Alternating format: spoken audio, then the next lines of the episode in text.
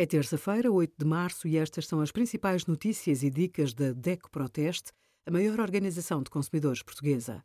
Hoje, em DECO.proteste.pt, sugerimos Respondemos às seis dúvidas mais comuns dos ciclistas, como saber se precisa mesmo de um robô de cozinha e a nossa campanha Saúde com Seguro. As mães e os pais trabalhadores podem gozar de licença com o nascimento dos filhos e faltar se estes adoecerem. Ainda na gravidez, a mãe pode faltar para ir a consultas pré-natais, às vezes que precisar e durante o tempo necessário. Em caso de risco clínico, a grávida pode gozar de uma licença especial.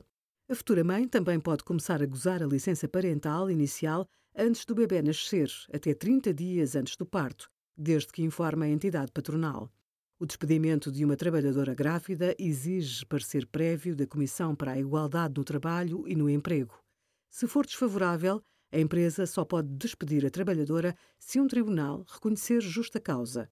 Depois do nascimento do bebê e terminada a licença parental inicial, a mãe tem dispensa diária para amamentar durante dois períodos de uma hora ou outro período acordado com a empresa.